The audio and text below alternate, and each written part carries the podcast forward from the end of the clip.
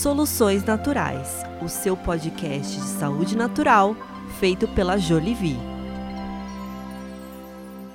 Olá, Soluções Naturais de hoje com o poderoso, o incrível e o absoluto Dr. Lair Ribeiro. Você quer saber o que o Dr. Lair indica para você superar qualquer doença crônica? É só escutar. Seja bem-vindo. Hoje eu estou aqui honrada de estar ao lado de uma das maiores autoridades médicas do mundo, alguém que Toda vez que a gente fala em saúde no Brasil, a gente pensa nele. Eu costumo dizer que existe a medicina e existe a medicina Lair Ribeiro. É com muita honra que eu recebo o Dr. Lair aqui. Seja muito bem-vindo, doutor. Obrigado. E o doutor hoje vai responder dúvidas que vocês nos mandam diariamente. Dúvidas sobre a trajetória profissional, dúvidas sobre as escolhas que o doutor faz, dúvidas sobre é, as defesas que o doutor tem, para que você em casa conheça um pouco mais da história deste homem que tem como missão transformar a sua vida. Ele vai falar sobre a missão dele, eu vou deixar isso para ele. E eu queria, doutor, que a gente começasse a nossa história do começo. Como é que o senhor decidiu ser médico? Eu estava num elevador no Rio de Janeiro com a minha mãe, descendo o elevador, e aí entrou uma pessoa no elevador e ela disse para outra assim: Ah, eu acabei de sair de um hospital de tuberculose. Aí eu perguntei para minha mãe: O que, que é tuberculose? Você não sabe o que é tuberculose? Eu tinha oito anos. Você não sabe o que é tuberculose? Aí ela me explicou. Aí naquele momento eu decidi que eu ia ser médico. Interessante, né? Que coisa bonita. Descendo um elevador no Rio de Janeiro. O cara entra no elevador, fala que está com tuberculose, surge a minha curiosidade, eu vou perguntar, pergunto para minha mãe, ela me dá uma bronca, e naquele momento eu, decido, eu decidi, eu vou entender de doenças. Que coisa, doutor. E o senhor se lembra nessa sua é, trajetória alguns nomes da saúde ou da medicina que eram referências para o senhor? Você está dizendo na época? É, ou durante a sua formação, né? Que, que médico que o senhor pensava em ser? É, na época eu não tinha esse pensamento assim, eu não tinha uma figura com que eu seguia. Quando eu entrei na faculdade de medicina, eu comecei a ter modelos, né, que todos nós temos, né? Eu me lembro que a pessoa que mais me impressionou até hoje na Faculdade de Medicina foi o nosso professor de anatomia, o Degado Rodrigues, vivo ainda, é, mora em Vitória, no Espírito Santo. E eu me lembro de o Degado Rodrigues ser aquele, aquele exemplo de professor. Se hoje eu me considero um bom professor, eu, eu, eu, eu tenho como modelo o Degado Rodrigues. Era uma pessoa dedicada, uma pessoa que sabia tudo, que estudava, que preparava e tanto é que todos os anos ele era padrinho de turma, por de tão, tão cativante que ele era e a, a preocupação que ele tinha com o aluno aprender. Ele era o único que reprovava na faculdade, não deixava passar se a pessoa não soubesse. E eu tive o privilégio porque no primeiro ano de medicina eu saí perguntando para os professores o que, que tinha mais difícil em medicina. E todos eles eram unânimes em dizer neuroanatomia, neurofisiologia. Então, do primeiro para o segundo ano, eu não tive férias. Eu dediquei quase três meses estudando o dia inteiro neuroanatomia. E aí, quando começou o segundo ano, eu fui até o professor Edgar Rodrigues e falei: Eu quero ajudar você, quero ser monitor. Eu gostaria até de dar aula de neuroanatomia. Ele falou: Como? Eu falei: Você posso dar uma aula? Eu dei uma aula para ele de duas horas e ele falou: Tá bom, tá certo. Eu vou até te pedir um favor eu gostaria que você fizesse o trote intelectual. O que, que era o trote intelectual? A turma entrava, a primeira aula que elas tinham era de anatomia. E a primeira pessoa que falava era eu. Então eu dava uma aula de mais ou menos uns 40 minutos sobre a, a neuroanatomia do sistema límbico. Eu falava durante uns 40 minutos, ninguém entendia uma palavra, eu falava tudo certinho, mas era uma coisa absurda. E eu me lembro de aluno, uma aluna sentada na primeira fileira, chorando em pranto. Eu dando aula, ela chorando. Como assim? Bom, se a primeira aula é assim, imagina as outras, né? Ela estava desesperada, né? mas era um trote intelectual. Ele me apresentava como assistente, eu vinha vestido de, de médico, entendeu? E dava aula, e aí impressionava, era impressionante, porque todo mundo ficava triste. Como que coisa absurda é isso? E era, eu fiz isso cinco anos. trote intelectual. Olha só, doutor, desde sempre pregando peças na cabeça das pessoas para É. que elas se atentassem, né?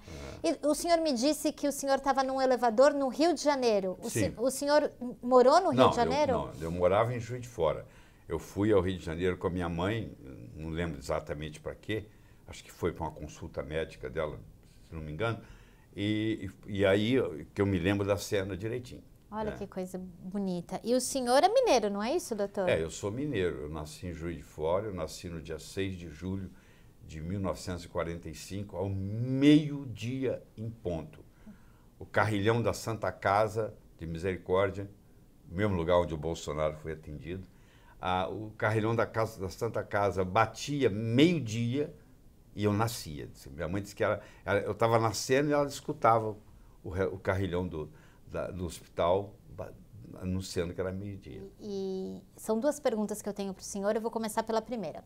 O que é muito impressionante é que um currículo como esse, uma trajetória como essa, é muito raro. Mas mais raro do que isso é alguém com tanta vivência assim, né, que operou com os maiores nomes da cardiologia, que publicou trabalhos, hoje ser o nome da saúde natural, o Sim. nome da farmácia da natureza. Doutor, essa sua experiência também te levou para esse caminho? O que, que fez o Não. senhor mudar? Eu acho que até já contei isso aqui para você. Eu, tava, eu trabalhava no Peter Ben Brigman, hoje chama Brigham Women's Hospital, que é o hospital mais acadêmico de Harvard. E eu tirei minhas primeiras férias. Um ano de eu estava lá, tinha direito a férias. E eu vim de férias para o Brasil e fui para Juiz de Fora, que é a minha terra natal. E lá tem um calçadão, chama Rua Alfred. E todo mundo vai passear na Rua Alfred para se encontrar. Eu estava na Rua Alfred, apareceu um conhecido meu, falou, ah, fiquei sabendo, você agora mora nos Estados Unidos, né? Eu queria te pedir um favor. Falei, o que, que é? Ah, eu tenho um cunhado que está com problema cardíaco e ele, eu gostaria que você atendesse. Ele falou, eu estou de férias, não tenho, não tem consultório aqui, não tem nada. Ele falou, mas você não podia me ajudar? Você pede um amigo aí? Eu liguei para um amigo meu, falei, você me empresta seu consultório? Claro. Aí o cunhado dele veio. Ele morava numa cidadezinha perto de Juiz de Fora, chamada Piquiri. E o cunhado veio e me contou a história, que ele lá, lá na cidade só tinha um médico, o médico fazia tudo, etc e tal. E aí ele, eu examinei ele, fiz a receita. Quando eu terminei de fazer a receita, ele falou assim, ah, sabe aquele médico lá de Piquiri? Eu fui nele. Só quer ver a receita dele? Eu falei, claro que quero. Ele pegou a receita dele e me mostrou. Eu olhei, era igualzinho. Aí caiu a ficha para mim. Os médicos se igualam no receituário. Eu estou no hospital mais sofisticado do mundo, que é o Peter Ben Brigman, em Harvard, e esse indivíduo vem de um médico que provavelmente nunca mais estudou, que é numa cidadezinha chamada Piquiri, que sei lá, tem 10 mil habitantes, que, tá, que faz tudo, e na hora que a receita é a mesma. E aquilo me incomodou profundamente, você imagina, que, que é assim como... Bom, o que, que eu estou fazendo lá? Aí eu comecei a entender o mecanismo, que tanto eu lá quanto o médico aqui, ele recebia, representante de laboratório. Então era a indústria farmacêutica treinando a gente. Não interessa se eu estava em Harvard ou se eu estava em Piquiri. Então eu achei aquilo muito esquisito e comecei a, a sentir que eu podia, tinha mais de um caminho que levava a Roma. E aí eu comecei, e tinha, onde eu morava, perto tinha, tinha um senhor, sou Wade, Mr. Wade. Ele devia ter uns 88, 89 anos de idade. Ele era dono de uma, de uma loja de suplementos. Eu ia lá e ele era muito bom de conversa. A gente ficava conversando e ele começava a me dar aula de suplemento. E eu, como médico, não entendia nada do que ele estava falando. Falei, engraçado, esse cara nunca estudou nada, ele é autodidata. Como é que ele sabe coisa que eu não sei? Isso eu pensei assim, então, será, por que que eles não ensinam isso na faculdade? E aí isso aqui foi aumentando. Aí depois que você começa a experimentar isso, a curiosidade vai vindo. E eu comecei a entender que nem tudo que ensina, nem toda verdade é ensinada na faculdade. E nem tudo que é ensinado na, ensinado na, na, na faculdade é verdadeiro. Nossa. E aí eu falei, bom, então eu vou começar a estudar esse caminho. Só que eu, eu fiquei muito bom em nutrição. Só que tinha uma crítica. Eu era um cardiologista ensinando nutrição. Então, como é que eu acabo com essa crítica? O CRM do Brasil permite você ter duas especialidades. Eu falei, bom, então eu vou fazer o curso de nutrologia, que na época podia fazer um ano e fazia a prova. Vou lá, faço a prova, faço a monografia, passo, passei. E aí, eu, além de ser cardiologista, eu sou oficialmente nutrólogo. Então ninguém pode me criticar quando eu falar de nutrição, entendeu? Foi por isso que eu fiz a nutrologia. E o senhor de fato ficou impressionado com o que a farmácia natural, do que o mundo da suplementação te mostrava? O que o, que, que o senhor constatava que, que, que, é, que te chamava tanta atenção? A ficha que caiu para mim é a seguinte: quando surge uma doença no mundo, já tem a solução. A natureza já tem a solução. Você entendeu? Aquela doença surgiu porque você saiu da solução. Que é que eu chamo farmácia de Deus, né? Uhum. E já está aí para gente. E se foi assim milhares e milhares de anos, a medicina ayurvédica, ela surgiu, tem dados de 8 mil anos atrás. A medicina chinesa tem dados de 5 mil anos atrás. Da medicina ayurvédica nasceu a chinesa, da chinesa nasceu a romana, nasceu a grega, nasceu a medicina árabe. E essa medicina hoje, que é a alopática, que é a medicina ocidental, ela nasceu em 1824, ela não tem 200 anos ainda. Foi quando o Dr. Condé, que era um médico suíço, tratou um paciente com bócio tiroidiano com iodo. Foi a primeira vez que um elemento tratava uma doença, uma, um remédio para uma doença, um remédio para doença, que é o nosso modelo de hoje. Você entendeu? Então ela tem, tem menos de 200 anos. Tá? Tá, tem, está com 195 anos. Entendi. Enquanto que uma medicina ayurvédica, que é ainda praticada por um terço da população no mundo, toda a Ásia pratica a medicina ayurvédica, tem mais de 8 mil anos. Então a verdadeira alternativa é a nossa. A outra é que é, que é a clássica. Que é a medicina clássica. É. Eu, eu lhe perguntei isso, doutor, porque é, algumas pessoas, principalmente as que não têm conhecimento né, dessa, dessa medicina, elas podem achar que esse caminho escolhido pelo senhor é um caminho simplesmente para se destacar, para ser diferente. Quando é, é, o senhor já me falou algumas vezes que é uma medicina de resultado, né? Que o senhor é. só ensina aquilo que funciona. A eficácia e a eficiência dessa medicina da farmácia de Deus, ela realmente te impressionou? E a outra também, o outro lado também me impressionou. Eu digo o seguinte, eu tenho um desafio para você que está aqui me assistindo. Eu quero que você pegue os remédios que seu avô, a sua avó tomam, que deve ser 5, 6, 7, e você tome eles por um mês. Quero ver como é que você vai ficar. Você vai ficar doente. Aí eu pergunto, se remédio adoece gente sã, como é que ele pode curar gente doente? É. É um questionamento, um questionamento que eu comecei a fazer comigo. E aí, quando eu entendi como é que uma patente de remédio é feita, aí que eu entendi tudo. Porque é assim, ó, uma patente farmacêutica ela tem duração de 17 anos. Então, se eu, como indústria farmacêutica, descubro uma molécula e acho que essa molécula vai ter um certo benefício na saúde, e eu vou lá e patenteio ela, só que para eu patenteá-la, eu tenho que provar para as autoridades que ela não existe na natureza. Você não pode patentear nada que a natureza fabrica. Ninguém pode patentear oxigênio. Ninguém pode patentear zinco. Nada que a natureza fabrique. Então, a princípio, se eu consigo uma patente para uma molécula, eu estou dizendo para você que essa molécula, molécula é um ET, é um extraterrestre porque ela não existe na natureza. Quando ela coloca, é colocada na boca de alguém, o organismo dessa pessoa fala assim: mas que porcaria é essa? Eu não conheço essa molécula. Esse é o seu corpo falando para ele. Eu não conheço. O que eu vou fazer com ela? Eu vou eliminá-la. E começa um processo de eliminação com seus efeitos colaterais. Pode ser até que tenha um efeito que, parecido com aquilo que você quer, mas você há de convir que quando você abre uma bula de um remédio, se tem 20 linhas lá dizendo quanto que o remédio é bom, tem 80 linhas dizendo quanto que faz mal.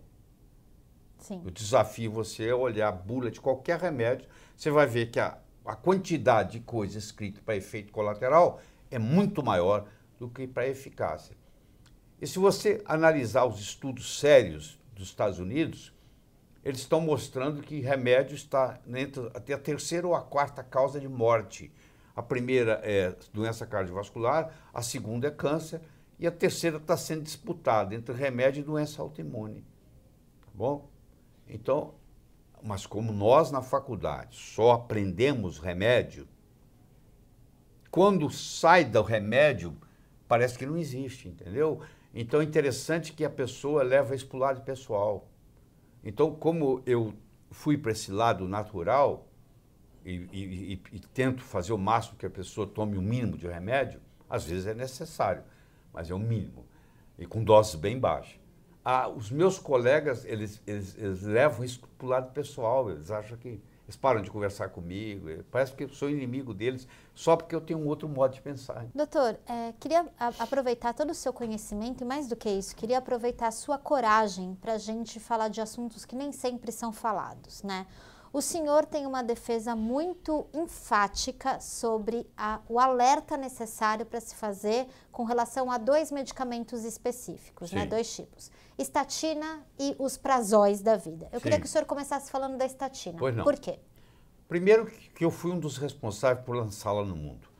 O primeiro país que lançou estatina foi os Estados Unidos. A primeira empresa foi a Merck Sharp Dohme. O remédio chamava Lovastatina, Mevacor e eu era diretor médico da Merck. Então, eu acompanhei todo o desenvolvimento do processo, inclusive seus efeitos colaterais. Então, eu acompanhei desde o começo. Eu estava lá né, para fazer isso. Então, eu, eu, eu percebo que a, a, essa, essa história do colesterol, isso é uma mentira. Tanto é que lá nos Estados Unidos agora estão chegando a essa conclusão. Aliás, já chegou há muito tempo os trabalhos científicos mostram, mas isso não chega até, até o médico, infelizmente. Porque o médico não gosta muito de ler. O médico não tem tempo para ler. Eu até entendo, o cara trabalha 14 horas por dia, ele chega em casa cansado, ele, ele delega isso para alguém fazer esse trabalho. E as coisas são publicadas de uma forma que hoje é difícil encontrar um trabalho científico que não tenha uma influência na economia. O aspecto econômico está ali envolvido, né? Então, essa história do colesterol é uma piada. Eu quero que o meu colesterol aumente. Eu sou o contrário, eu, tô, eu faço uso de suplementos para aumentar o meu colesterol, porque eu com 74 anos de idade, eu quero estar com um cérebro novo. Se eu baixar o colesterol, o cérebro envelhece muito rápido. Então eu trabalho o contrário, para você ter uma ideia. E eu, talvez eu morra falando nisso, mas o colesterol é mocinho, não é bandido. Então não existe razão para eu baixar o colesterol. E o preço que se paga baixando o colesterol com a estatina é muito alto, porque a estatina dá problema muscular, a estatina dá problema, dá problema cerebral, a estatina interfere no sistema imune, ela tem uma série de efeitos colaterais, entendeu? Que são apresentados de uma forma inadequada e o médico não tem essa consciência. É, de novo eu falo, vai lá ler a, a bula, que a bula tem que falar que está lá. Então, na, a cardiologia brasileira inteira receita estatina. Eu acho que eu sou o único cardiologista no Brasil que tenho coragem de vir em público falar que está, da estatina é uma coisa errada. Entendeu? Eu, eu acho que o tempo vai cuidar de mostrar isso, certo? Eu perdi todos meus amigos na cardiologia, nem me cumprimentam, eu sou ovelha negra. No começo me incomodava, agora não me incomoda mais. Porque eu, eu falo que não deve dar estatina. Tem muita gente internada porque está tomando estatina. Omeprazol acontece a mesma, prazóis da vida acontece a mesma coisa, porque essa azia que o paciente sente depois que ele come, não é uma azia de excesso de ácido clorídrico, é uma azia de falta de ácido clorídrico. A azia do excesso de ácido clorídrico, que é a síndrome de Zolgan-Ellison, é muito rara eu acho que o colega que está me assistindo nunca viu um caso, que é quando você tem uma azia em jejum e você come e melhora. Isso é muito raro. A maioria fala assim, eu tenho azia depois que eu como. Então essa azia depois que você come, não dá tempo de eu explicar toda a fisiologia aqui, mas ela é devido a uma deficiência de ácido clorídrico. Ah, existe uma coisa chamada gastrite atrófica, que é assintomático, que a maioria das pessoas com mais de 40 anos tem. Então, ela tem uma diminuição do ácido no estômago. A válvula pilórica ela é pH dependente. Como o, o pH do estômago aumentou, ela não abre, então há um refluxo. Então, o refluxo esofágico é por deficiência e não excesso de ácido clorídrico. Agora, você imagina, eu vou dar um remédio que vai bloquear. Se você for na bula dos prazóis, eles vão dizer lá que esse remédio nunca pode passar de 30 dias. Está lá na bula. Sou eu que falei, não. São coisas usadas agudamente. Eu fiz uma cirurgia de estômago, eu tenho uma úlcera gástrica, eu vou tomar isso por 30 dias. Está lá, não pode passar de 30. Eu conheço gente tomando omeprazol há 10 anos. Eu, você vai no SUS, receita, receita, receita, a cereja do bolo é um prazol da vida. Então o médico pegou esse cacuete de receitar prazol, mas não sabe os efeitos colaterais que isso tem. Aí isso bloqueia a, a, a digestão das proteínas, as proteínas não quebram em aminoácidos, causa eh, sarcopenia, a pessoa perde a musculatura, as fezes começam a ter um odor horrível. Eu brinco que quem está tomando omeprazol quando vai ao banheiro fazer cocô, o vizinho fica sabendo, uhum. porque o cheiro chega lá. Você entendeu? Porque é putrefação. Lá é, é, é proteína putrefada. Então é um problema muito sério. Então a maioria dos pacientes hoje está tomando estatina, está tomando omeprazol.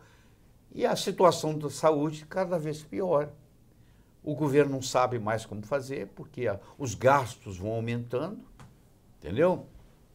E, e essa situação que está aí. Ao mesmo tempo, doutor, o senhor, também da boca do senhor sempre costuma escutar boas notícias, né? Porque quando todo mundo diz que não há saída, você pesquisa, você descobre o que o doutor Laírta Ribeiro diz e o senhor é sempre pioneiro em apresentar caminhos e soluções para as pessoas, né? O que de fantástico a farmácia da natureza oferece? Eu sei que é muita coisa, mas se o senhor pudesse falar de duas, né? Já que falamos de é, estacioneiro é, prazol. Coisa simples, né? Que todo mundo faz é um limão espremido de manhã, né?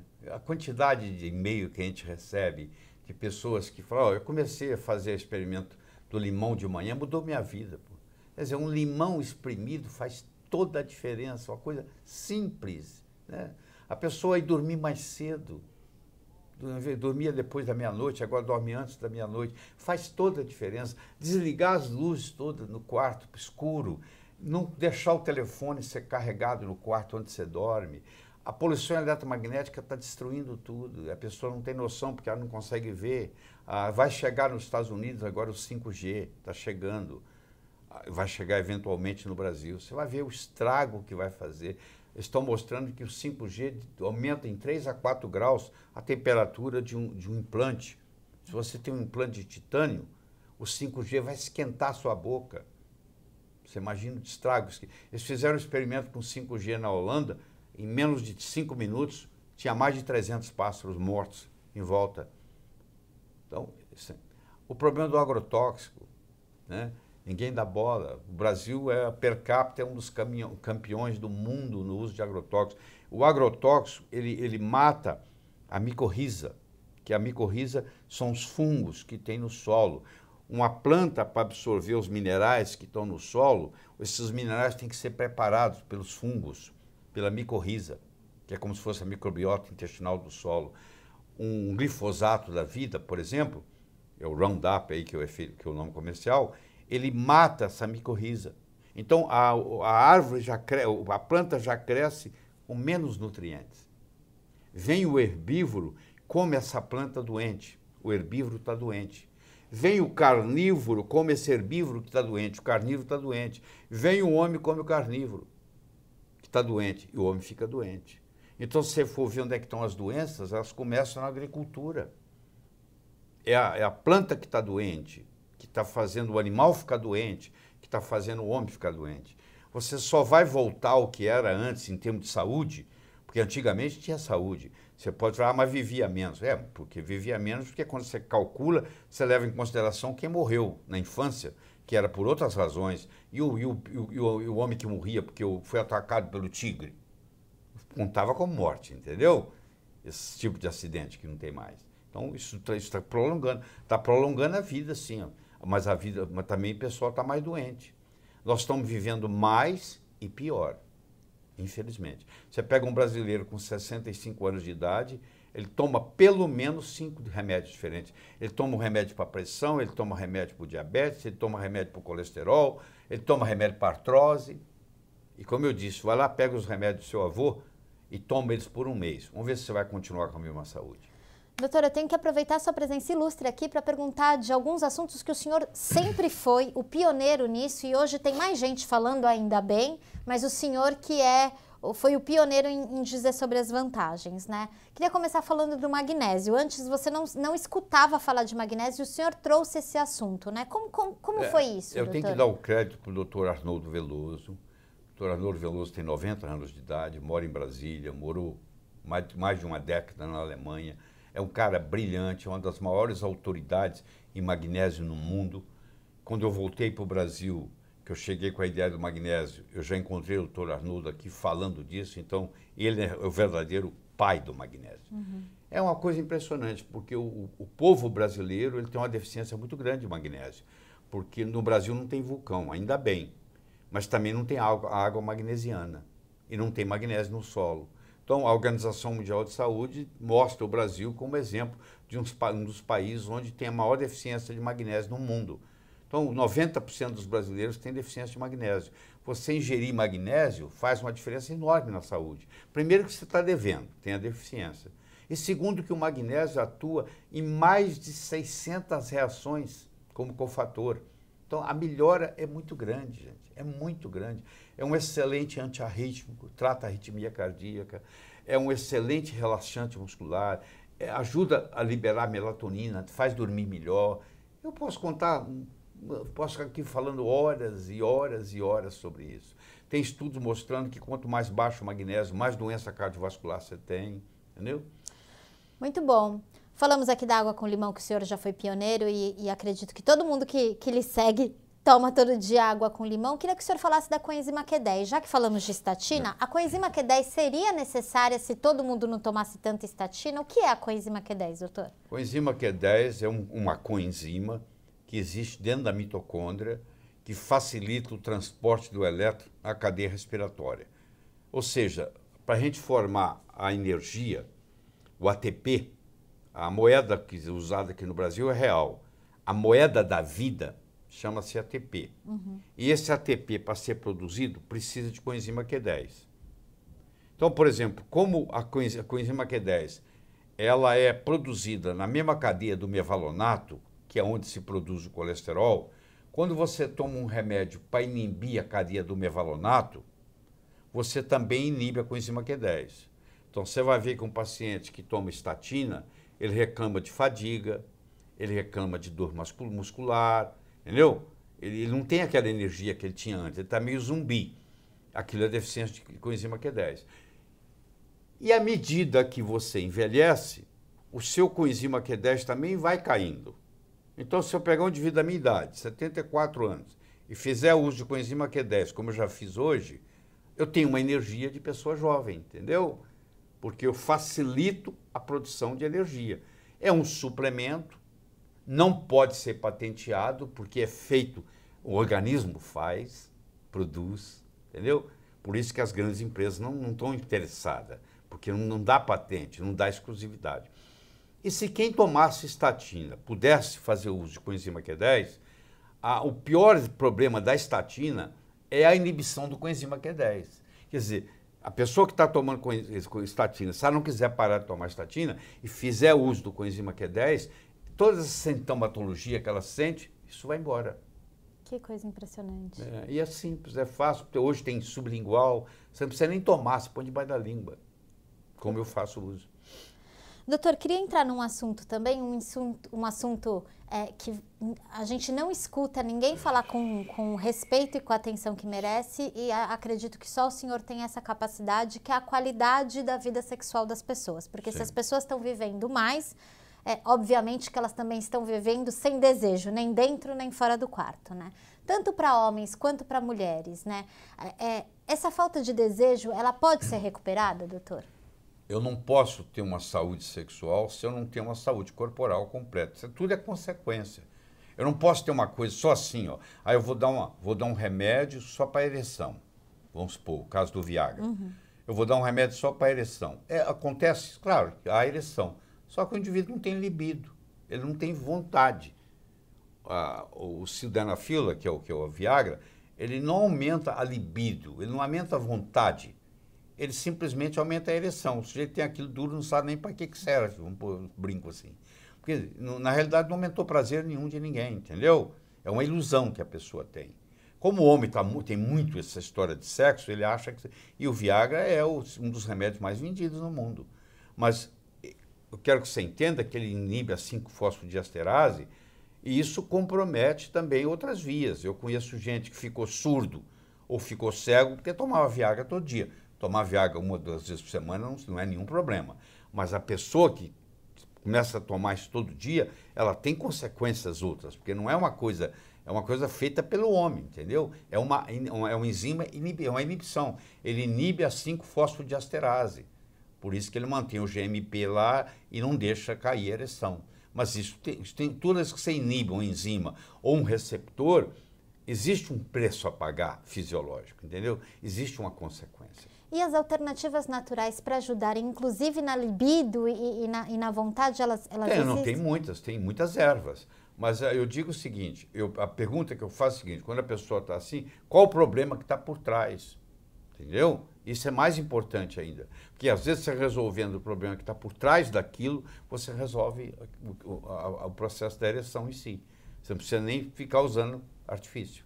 Perfeito. Doutor, é, é, estudo muito o que o senhor faz, lhe acompanho, tenho uma profunda admiração, mas acho que é, é, é a vitamina B12, que é outra grande, é, não, não, foi descoberta pelo senhor, mas o senhor é pioneiro em falar dela, ela ainda não ganhou, na minha modesta avaliação, a fama que ela precisava ter. As vitaminas, em geral, não ganharam a fama, porque a gente passa seis anos na faculdade de medicina e o assunto vitamina é tocado assim, muito pouco, entendeu?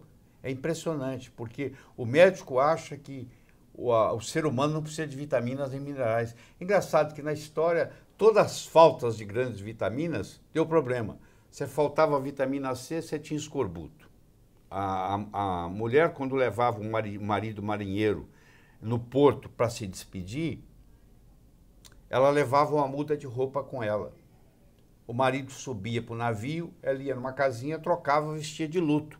Ela voltava para casa de preto, sabia disso? É mesmo. Porque a chance do marido morrer era mais de 50%. E ele morria de quê? Ele morria de escorbuto. Os dentes caíam e ele morria de hemorragia. Você levava 100 marinheiros, vinha menos de 50. Ah, o doutor Linde, que era um médico de navio, ele descobriu que se você espremesse um limão e desse metade de um limão espremido de manhã para o marinheiro, ele não desenvolvia escorbuto. Ele fez o primeiro estudo em medicina. Ele pegou metade dos marinheiros, deu metade de um limão espremido de manhã, e outra metade deu água pura. E na, onde ele deu água pura, morreu mais de 50% de escorbuto.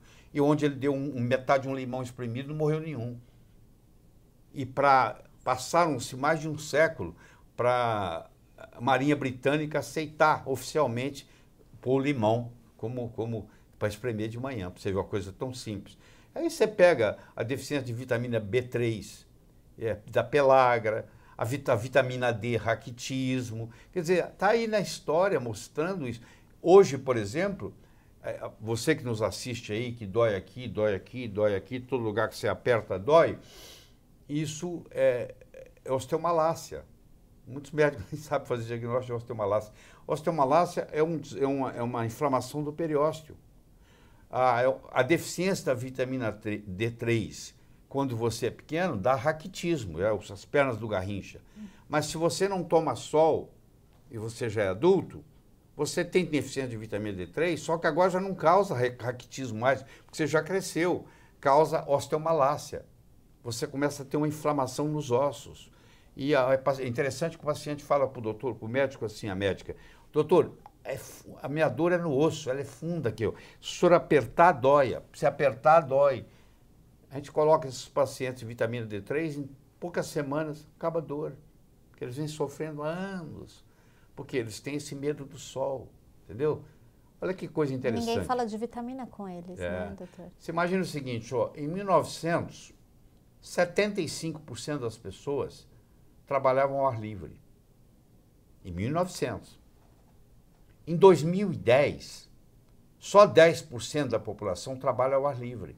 Você não tem ninguém aqui que trabalha ao ar livre. Não. Ah, vamos raciocinar, vamos pensar junto. Em, mil- em 1900, 75% das pessoas trabalhavam no sol. Não existia câncer de pele. Em 2010, só 10% da população trabalha no sol. E câncer, é é o- é o câncer de pele é o câncer mais comum que existe. E você vai culpar o sol? Não é estranho. É só se raciocinar. Como em no- 1900, só 75% estava no sol e não tinha câncer de pele. E um século e dez anos depois, só 10% trabalha ao ar livre e o câncer de pele virou o câncer mais comum. Como é que você pode culpar o sol? Me explica. Não é estranho? É bem O estranho. raciocínio começa por aí. Então, isso é uma outra história que já deu muito debate, muita confusão. Mas é o seguinte: o sol é um, é um amigo da gente. Nós vivemos graças ao sol. Você tomar 10, 15 minutos de banho de sol por dia, é eu já tomei o meu hoje. É essencial para a saúde, entendeu? Eu não estou falando para você ir lá na praia e ficar 12 horas torrando lá, não. Eu estou falando para você tomar 10, 15 minutos todo dia. Doutor, e fala um pouquinho da B12 também. O que, o que, que é a pois B12? é, a B12, muitos dos casos de. Ah, o fulano tá gagá, tá? Tá com déficit de cognição, que a gente chama. Gagá em medicina é déficit de cognição. Tá com déficit de cognição. Ah, Muitas vezes é deficiência da vitamina B12. Você mede, a B12 está baixa, você dá para eles não cianocobalamina, que é o que vende ali na farmácia. Ah, tem que dar ou metilcobalamina ou hidroxicobalamina. Vou te explicar por quê. Ciano vem de cianeto, é veneno. A maioria das pessoas pega cianocobalamina e transforma em metilcobalamina e hidroxicobalamina. Mas existe uma pequena parte da população que tem um polimorfismo genético que não consegue transformar cianocobalamina em metil e hidroxicobalamina. Mas eu não sei quem é. Eu não vou ficar fazendo exame genético em todo mundo, porque é muito caro.